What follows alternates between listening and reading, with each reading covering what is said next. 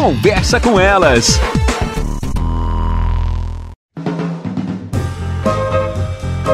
Olá, eu sou Cristiane Finger, jornalista. Ana Paula Lundegren, psicóloga. Estamos começando mais um Conversa, com, elas. Agosto é comemorado, é uma data. Não, não sei se está certo falar comemorado, né, Ana? Mas é marcado pelo Agosto Dourado, que é o Exato. mês de incentivo à amamentação. É claro que a gente sabe que nem todas as mães conseguem amamentar, nem todos os bebês pegam certinho, mas há uma forma sim da gente incentivar e muitas vezes através de um olhar diferente, de uma enfermeira, de um médico, de obstetra, auxiliar esta mãe a amamentar, porque uh, a gente acredita que é algo super natural, que o bebê vai procurar, a mãe vai sair mamando, mas nem sempre é. A minha primeira filha não foi assim, a segunda foi super natural, né? Super instintivo, mas a primeira não aconteceu da mesma forma. Eu acho que é legal, Cris, a gente pensar que a amamentação é bem legal, bem importante para quem consegue.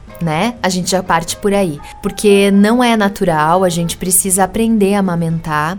As pessoas entendem que é instintivo, porque afinal a mãe pariu, tem que uh, dar o mamar. Só que a amamentação, ela se coloca como um grande desafio para a maioria das mulheres, né?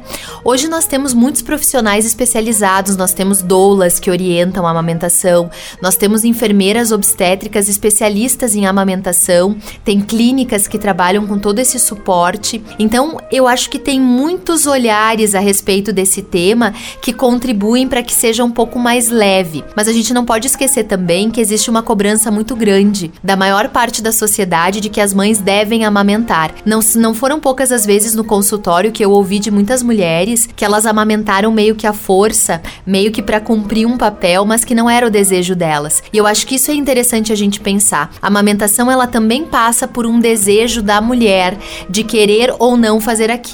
E pasme, tá tudo bem se houver alguma mulher, alguma mãe que não tem esse desejo, que não gosta. A gente tem que desmistificar a ideia de que uma mãe que não consegue amamentar é uma mãe, por exemplo, que não vai criar um vínculo com esse bebê. O vínculo pode ser criado e é criado de diferentes outras formas. Claro que a amamentação é uma aproximação muito importante e se ela puder acontecer de uma maneira boa tanto para a mãe quanto para o bebê, melhor, porque a gente sabe que a orientação da Organização Mundial da Saúde é que pelo menos até os dois anos de idade as crianças façam o aleitamento por toda uma questão de saúde infantil. Então tá aí uma visão da Ana, nossa psicóloga, sobre a questão do, da amamentação. Até mais. Você ouviu na Jovem Pan Serra Gaúcha? Conversa com elas.